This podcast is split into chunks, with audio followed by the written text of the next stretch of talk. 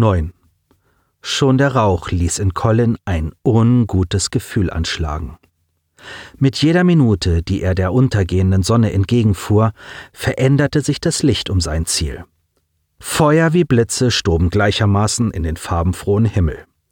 Die Manhattan und auch die Belagerung durch die Plado, welche ihn an die Orks aus diesem uralten Klassiker Herr der Ringe erinnerten, taten ihr Übriges dazu, sein Unwohlsein zu steigern. Je näher er das Cebo an das Geschehen lenkte, desto mehr Details eröffneten sich ihm. Die Aliens waren längst nicht mehr an den Positionen, die für ihn markiert worden waren. Nach dem Vorfall mit Bafir war ihm klar, welchen Nutzen die Plasmazellen und die Markierung haben sollten, und er begriff den taktischen Plan dahinter. Kurzum entschied er, die Tanks an anderen Stellen aus dem Cebo zu werfen.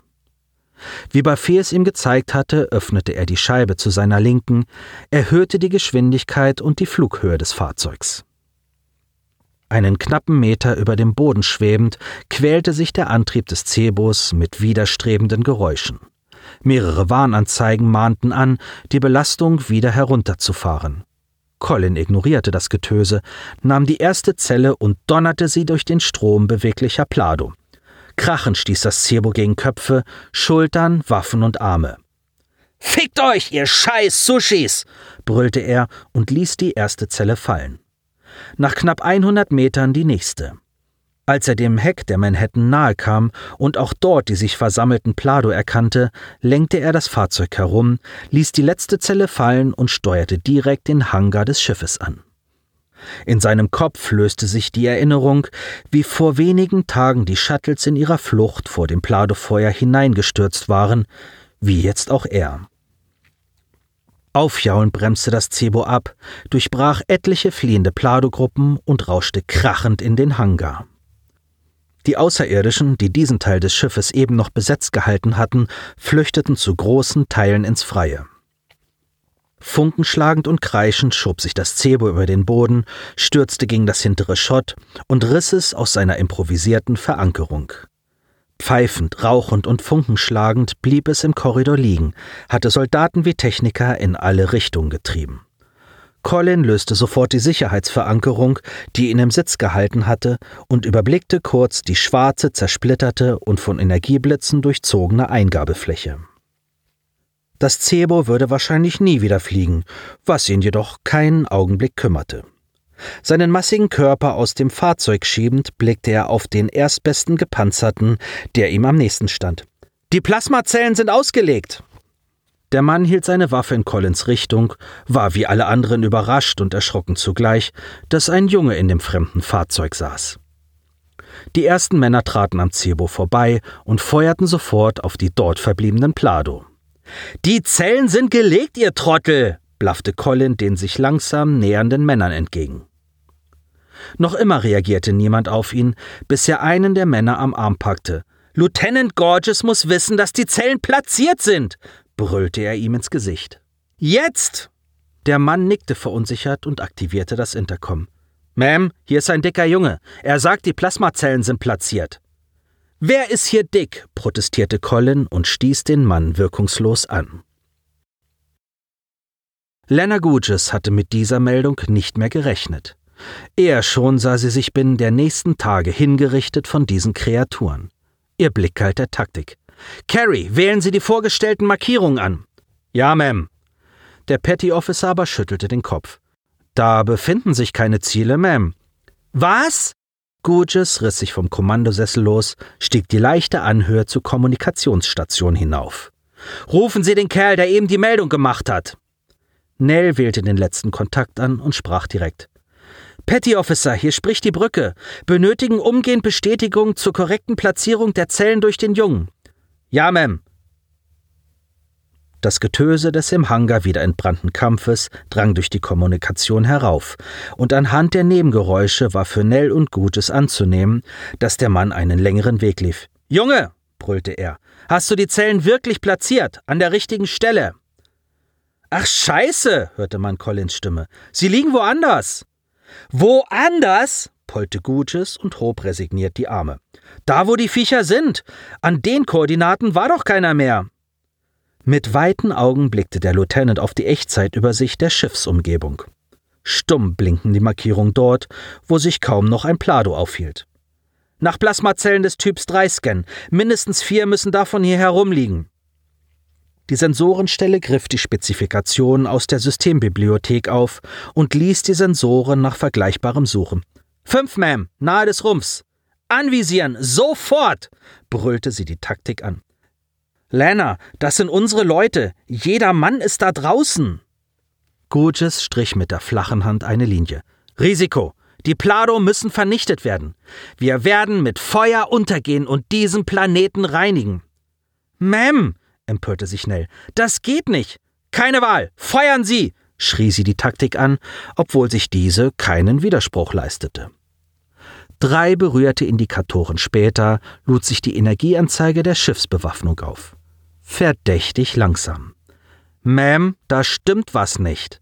Wir haben nicht annähernd die erforderliche Leistung, merkte P.O. Carey an.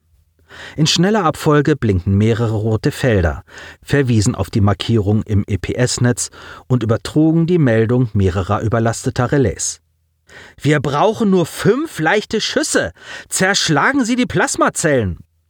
Petty Officer Carey wiederholte seine Eingabe, erneut ohne Ergebnis.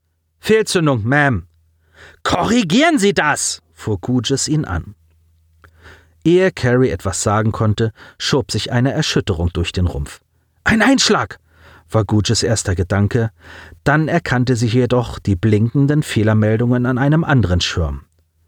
Es staute sich in den Waffensystemen ein Energiewert, der nie hätte erreicht werden dürfen.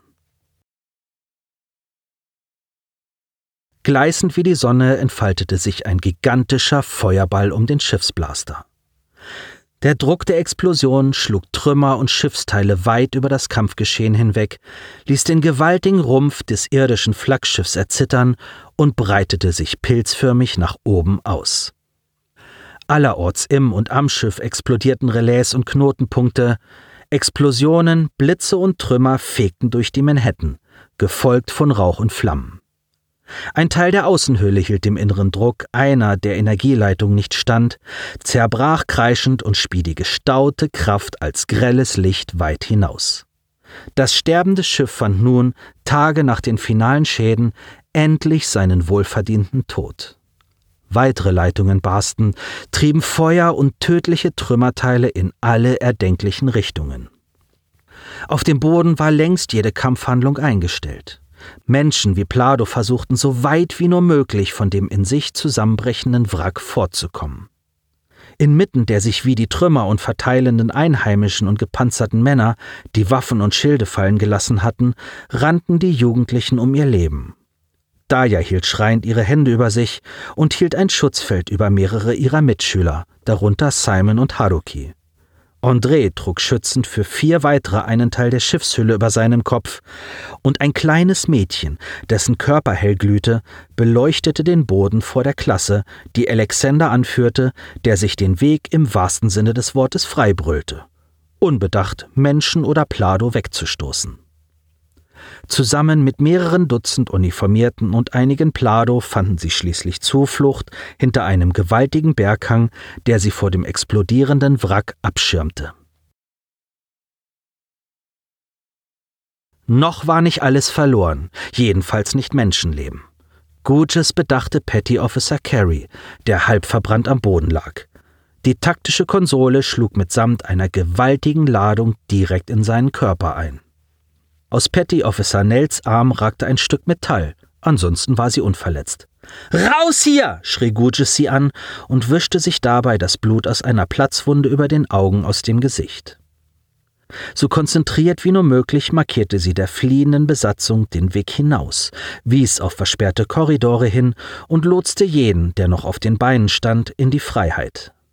Mit manuellen Befehlen wies sie das sterbende System an, so viele Sekunden herauszukitzeln wie nur möglich. Feuer wurde gelöscht, Brandschutzschutz geschlossen, wo auch immer es Sinn machte.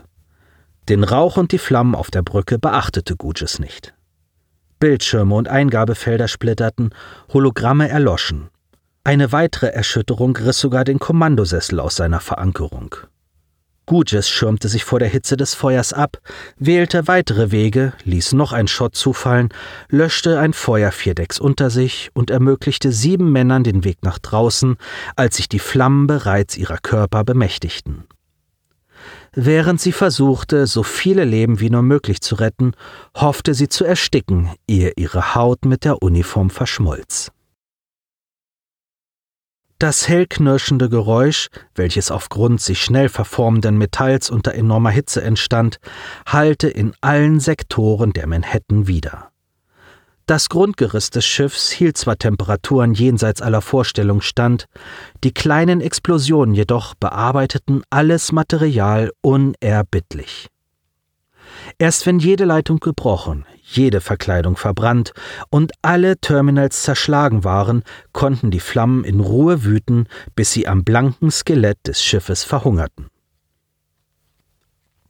Simon blickte hinter dem Felsen hervor, erkannte nichts außer der Schwärze der bereits eingefallenen Nacht, die nur durch das helle Feuer der Manhattan in ihrer Einheit gestört wurde.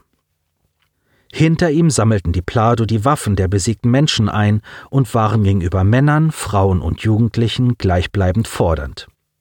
Mit ihren tiefen, unverständlichen Stimmen brachten sie jeden nicht hier Beheimateten dazu, sich in eine Reihe zu stellen. Den meisten hier war klar, dass sie wohl hingerichtet werden würden. Simon wusste sich nicht anders zu helfen und begab sich sofort in die Ergebungshaltung. Ein auffällig großer Plado kam direkt auf ihn zu, packte Simons dürren Arm und zerrte ihn auf die Füße.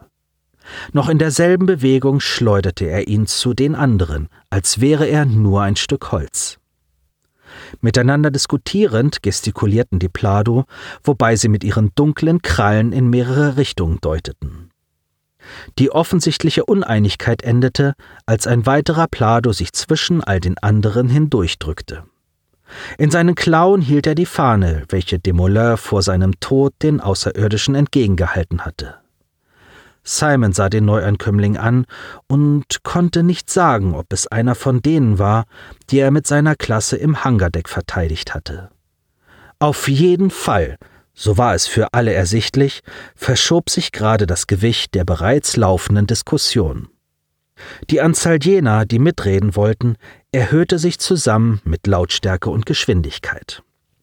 Der offensichtliche Anführer, welcher bis eben noch wild gestikuliert hatte, nahm dem Neuankömmling die Fahne aus der Hand und wandte sich der Reihe von Menschen zu. Kraftvoll warf er sie vor die Füße der Menschen. Frieden, sagte er in gebrochenen Silben. Verachtung stand in seinem Gesicht, aber auch Trauer und Wut. Simon machte sofort wieder die Unterwerfungsgeste, ebenso auch Alexander und alle, die diese bereits kannten. Mach mit, Arschloch!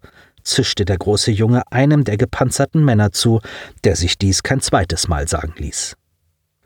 Wieder diskutierten die Plado miteinander, mal ein wenig heftiger, mal ein wenig ruhiger. Einer deutete sogar auf Simon. Letztendlich aber senkten sie ihre Waffen und riefen laut ein Wort heraus, das man nur als Mifo Emiga verstehen konnte. Der Kampf war beendet.